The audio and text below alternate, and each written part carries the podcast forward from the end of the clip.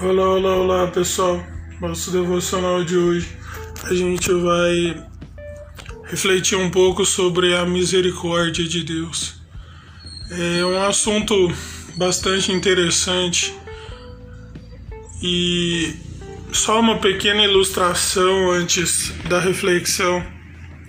Conta uma pequena história que um espadachim estava retornando totalmente esgotado da guerra e, e ele foi questionar um sábio a respeito de, de tudo que ele estava sentindo após essa guerra.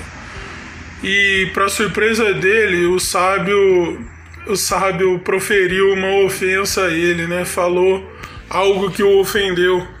E aquilo despertou algo no coração dele, uma ira tremenda, que ele foi e empunhou a, a espada e partiu para atacar aquele sábio, né? Provavelmente para matá-lo. Mas no meio do caminho, um, ele se deu conta de que, nossa, o que eu estou fazendo?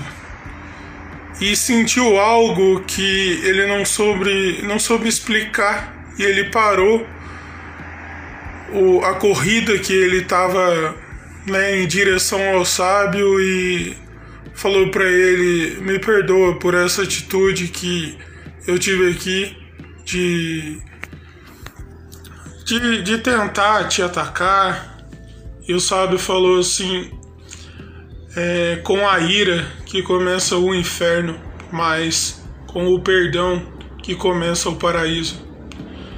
E veja só, né? É inevitável nessa pequena ilustração, essa pequena historinha, não lembrar do, do bandido lá na cruz que, ao reconhecer que Jesus, o Filho de Deus, estava sendo crucificado ali no meio deles, né? Porque o, o outro ladrão não reconheceu, continuou zombando de Jesus. Mas esse que reconheceu, ele, ele experimentou algo que a gente pode também compreender como a misericórdia de Deus por meio da vida de Jesus, porque ele se arrependeu ali e, e encontrando Jesus, Jesus fala para ele: Hoje mesmo estará comigo no paraíso. Ou seja, dessa morte terrena aqui, não tem como te livrar mais, porque é algo que que está te acontecendo por causa de suas escolhas aqui na terra. Você não se arrependeu enquanto você tinha tempo de vida, mas hoje mesmo você estará comigo no paraíso, né? E, e um profeta que é muito interessante para a gente compreender um pouco essa questão do caráter misericordioso de Deus, né? Esse traço no caráter de Deus é Jeremias. Porque tudo bem que Davi escreveu vários salmos angustiantes, né?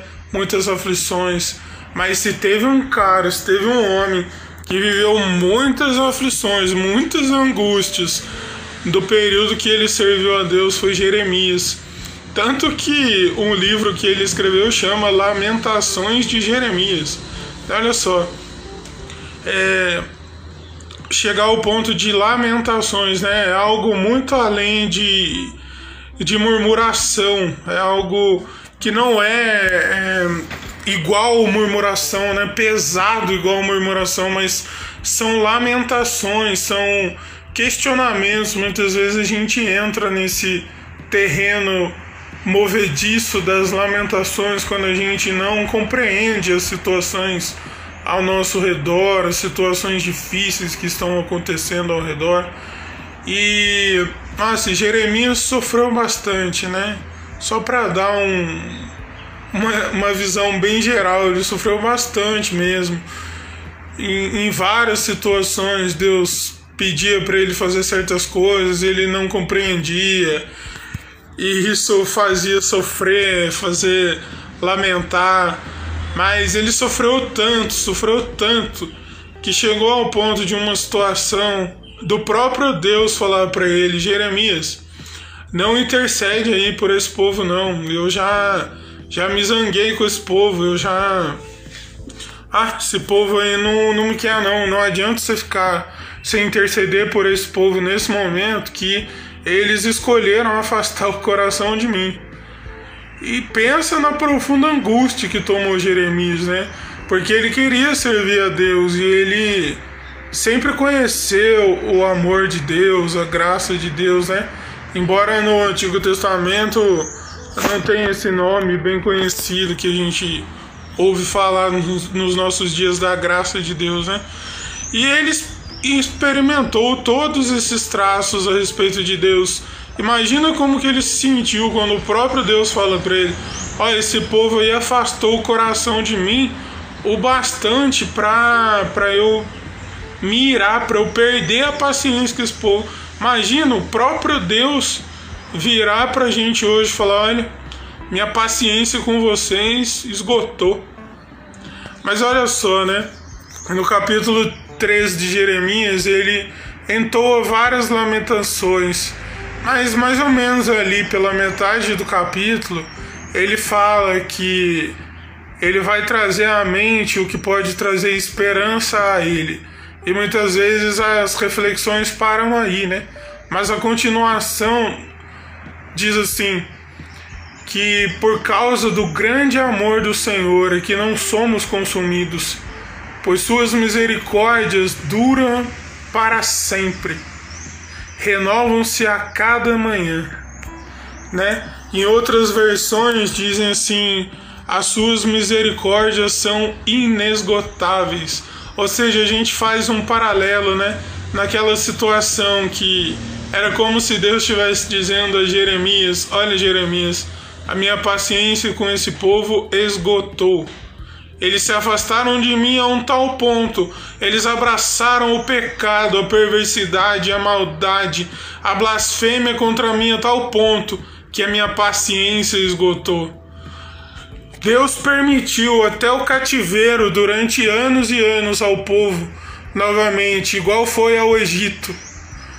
Mas, mesmo com a paciência esgotada, a misericórdia não deixou aquele povo ser consumido, o amor do Senhor não deixou aquele povo ser consumido naquele momento. E a gente precisa se perguntar hoje nos nossos dias: o que a gente tem feito? Sabe?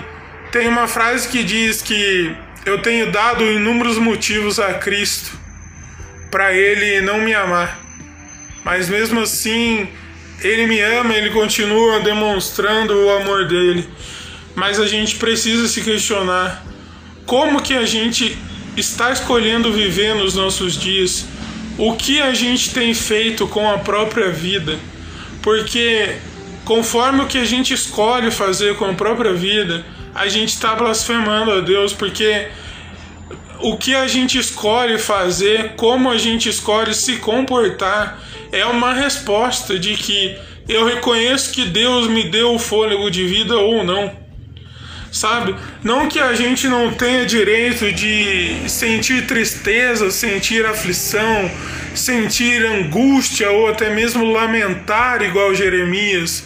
Mas olha só, muitas vezes é vendido por aí é, palavras que, que a gente quer ouvir e pessoas acabam usando a palavra de Deus para atrair pessoas, para se aproveitar da fé de pessoas e esquece que é pela misericórdia de Deus, porque Deus nos ama e porque Ele tem misericórdia.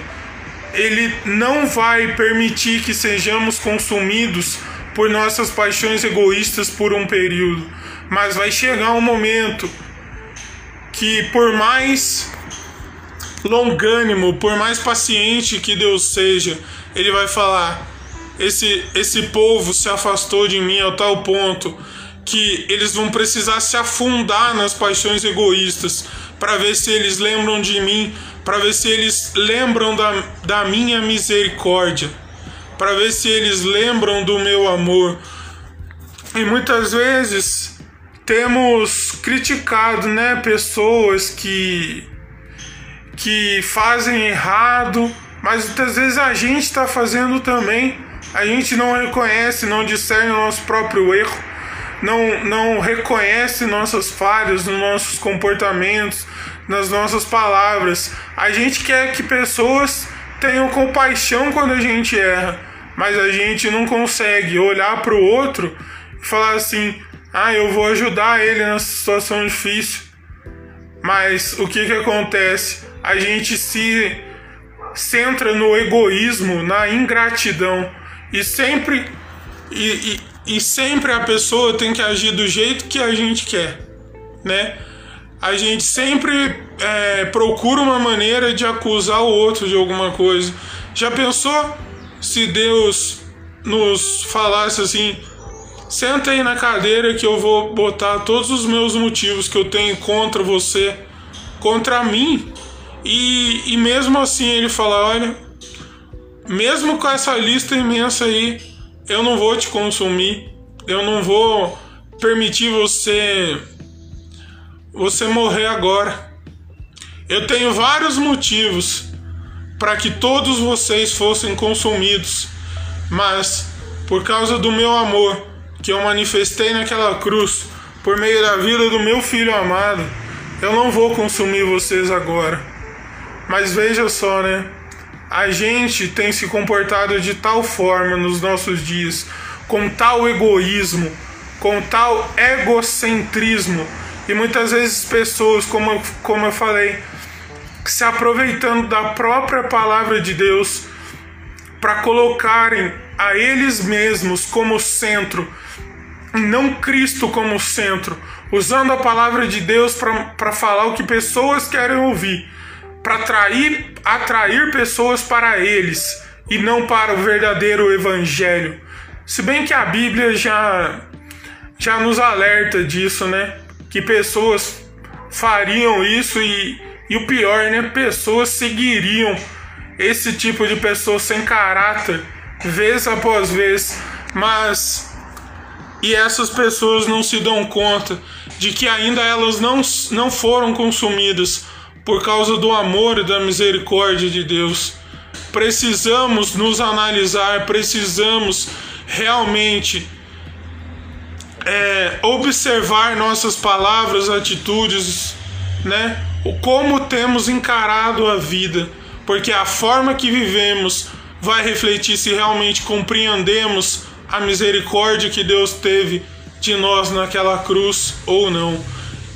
Como eu sempre comento, é muito fácil ficar falando coisinhas para para massagear o ego, mas é, se, se a gente não compreende o confronto que a palavra de Deus nos, nos traz para as nossas vidas, nos traz é, contra a parede para uma transformação, a gente não entendeu o que realmente é a misericórdia, a gente não compreendeu o que realmente é o amor de Deus na prática. E como uma aplicação prática do devocional de hoje, é, nós podemos deixar uma pergunta para nós mesmos: Como eu tenho escolhido viver? A maneira que eu escolhi viver reflete a misericórdia que Deus teve de mim um dia? Se, se respondermos essa, essas perguntas a nós mesmos, nós realmente é, saberemos se estamos dispostos a realmente viver o amor de Deus na prática ou não.